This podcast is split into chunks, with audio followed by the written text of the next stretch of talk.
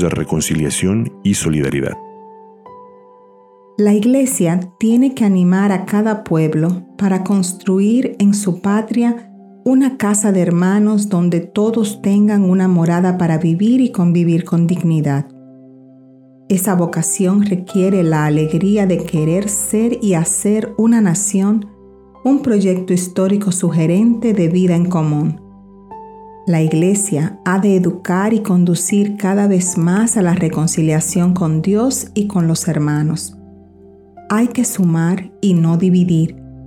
Importa cicatrizar heridas, evitar maniqueísmos, peligrosas exasperaciones y polarizaciones los dinamismos de integración digna, justa y equitativa en el seno de cada uno de los países favorece la integración regional y, a la vez, es incentivada para ello. Es necesario educar y favorecer en nuestros pueblos todos los gestos y obras y caminos de reconciliación y amistad social, de cooperación e integración la comunión alcanzada en la sangre reconciliadora de Cristo nos da la fuerza para ser constructores de puentes, anunciadores de verdad, bálsamo para las heridas. La reconciliación está en el corazón de la vida cristiana. Es iniciativa propia de Dios en busca de nuestra amistad, que comporta consigo la necesaria reconciliación con el hermano se trata de una reconciliación que necesitamos en los diversos ámbitos y en todos y entre todos nuestros países. Esta reconciliación fraterna presupone la reconciliación con Dios, fuente única de gracia y de perdón, que alcanza su expresión y realización en el sacramento de la penitencia que Dios nos regala a través de la Iglesia. En el corazón y la vida de nuestros pueblos, late un fuerte sentido de esperanza, no obstante las condiciones de vida que parecen ofuscar toda esperanza. Ella se experimenta y alimenta en el presente, gracias a los dones y signos de vida nueva que se comparte. Compromete en la construcción de un futuro de mayor dignidad y justicia y ansía los cielos nuevos y la tierra nueva que Dios nos ha prometido en su morada eterna.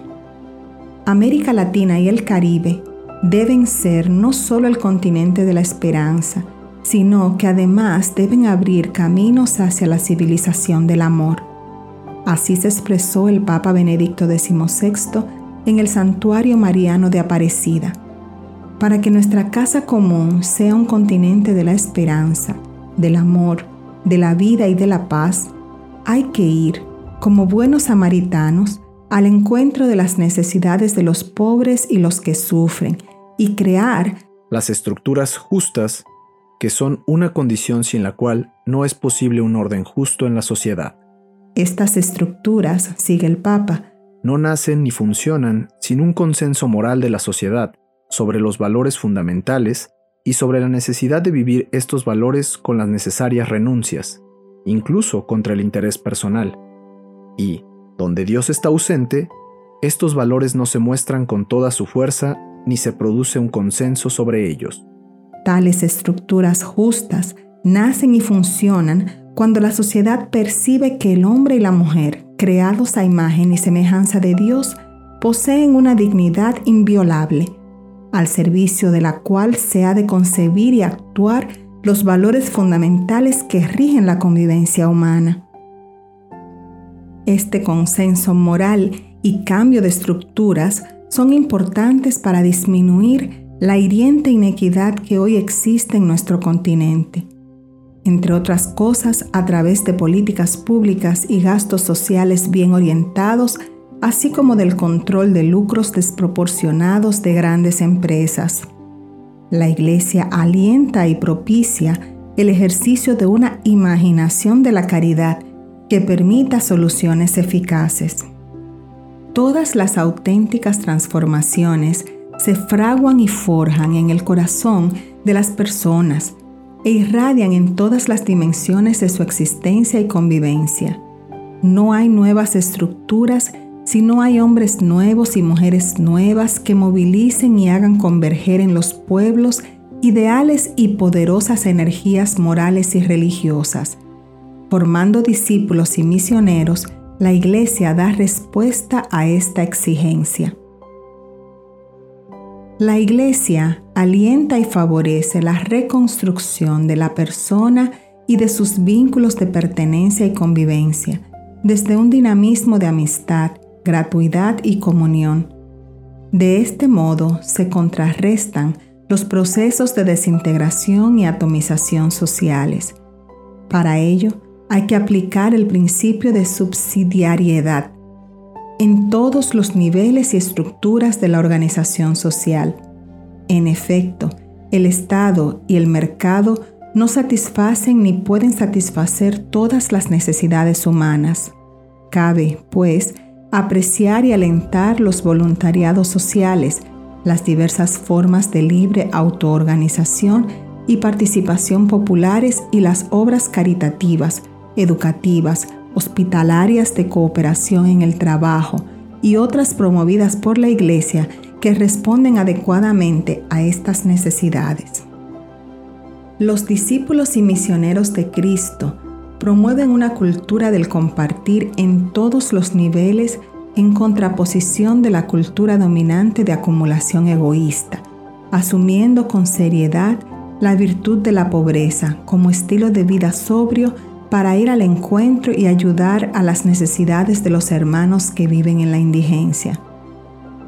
Compete también a la Iglesia colaborar en la consolidación de las frágiles democracias, en el positivo proceso de democratización en América Latina y el Caribe, aunque existan actualmente graves retos y amenazas de desvíos autoritarios. Urge educar para la paz, dar seriedad y credibilidad a la continuidad de nuestras instituciones civiles, defender y promover los derechos humanos, custodiar en especial la libertad religiosa y cooperar para suscitar los mayores consensos nacionales. La paz es un bien preciado, pero precario que debemos cuidar, educar y promover todos en nuestro continente. Como sabemos, la paz no se reduce a la ausencia de guerras ni a la exclusión de armas nucleares en nuestro espacio común logros ya significativos, sino a la generación de una cultura de paz que sea fruto de un desarrollo sustentable, equitativo y respetuoso de la creación.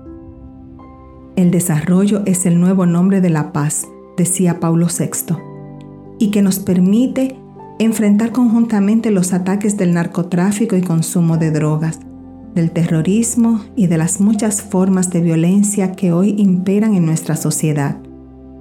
La Iglesia, sacramento de reconciliación y de paz, desea que los discípulos y misioneros de Cristo sean también, ahí donde se encuentren, constructores de paz entre los pueblos y naciones de nuestro continente. La Iglesia está llamada a ser una escuela permanente de verdad y justicia, de perdón y reconciliación para construir una paz auténtica. Una auténtica evangelización de nuestros pueblos implica asumir plenamente la radicalidad del amor cristiano, que se concreta en el seguimiento de Cristo en la cruz, en el padecer por Cristo a causa de la justicia, en el perdón y amor a los enemigos. Este amor supera el amor humano y participa en el amor divino, único eje cultural capaz de construir una cultura de la vida.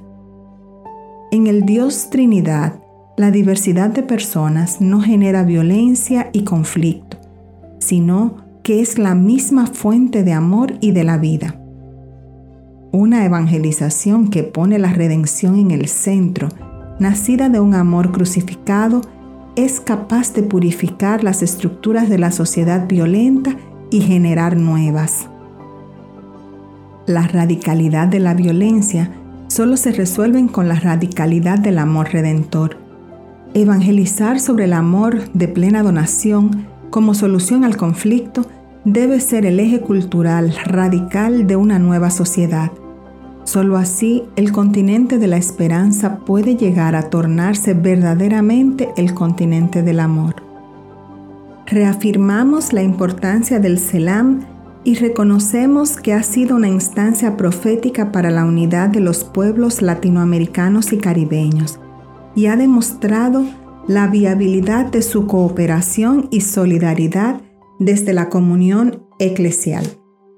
Por eso, nos comprometemos a seguir fortaleciendo su servicio en la colaboración colegial de los obispos y en el camino de realización de la identidad eclesial latinoamericana y caribeña. Invitamos a los episcopados de países implicados en los distintos sistemas de integración subregionales, incluidos los de la cuenca amazónica, a estrechar vínculos de reflexión y cooperación.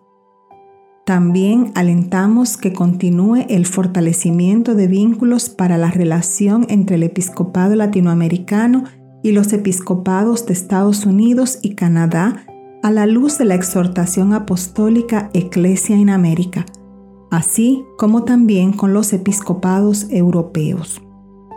Conscientes de que la misión evangelizadora no puede ir separada de la solidaridad con los pobres y su promoción integral, y sabiendo que hay comunidades eclesiales que carecen de los medios necesarios, es imperativo ayudarlas, a imitación de las primeras comunidades cristianas, para que de verdad se sientan amadas. Urge, pues, la creación de un fondo de solidaridad entre las iglesias de América Latina y el Caribe, que esté al servicio de las iniciativas pastorales propias. Al enfrentar tan graves desafíos, nos alientan las palabras del Santo Padre. No hay duda de que las condiciones para establecer una paz verdadera son la restauración de la justicia, la reconciliación y el perdón.